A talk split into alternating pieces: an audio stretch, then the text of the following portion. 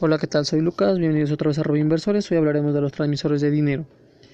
Vemos que estas son empresas constituidas como sociedades anónimas de acuerdo a las disposiciones establecidas en la Ley General de Sociedades Mercantiles, cuyo principal objetivo es la transferencia de fondos, ya sea en moneda nacional o divisas, a cualquier destino que indica el remitente para ser entregado en efectivo o a través de cualquier otro mecanismo como depósito al beneficiario designado. En contraparte, estas empresas reciben el pago de una comisión por sus servicios que las empresas que cuenten con la autorización de la Comisión Nacional Bancaria y de Valores para funcionar como transmisores de dinero pueden realizar las operaciones de transmisión de fondos establecidos en la Ley de Organización y Actividades Auxiliares de Crédito eh, que vemos que, son muy que es muy importante esta ley, que es la que rige para poder fungir sus actividades los transmisores de dinero con previa autorización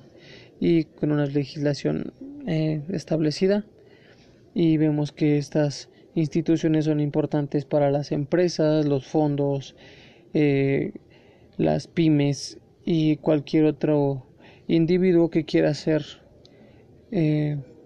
o un envío de dinero a cualquier parte del mundo a otro banco o a otra institución mediante este, este medio para poder realizar su actividad eh, que le sea más conveniente con esta institución donde vemos que tienen que ser empresas que están establecidas y constituidas legalmente y que es muy importante para el sistema financiero, que es el, un pilar importante eh, por el cual se establecen buenos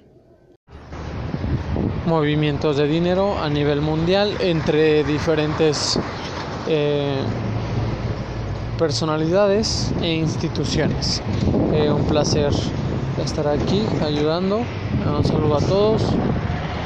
Gracias por escucharnos.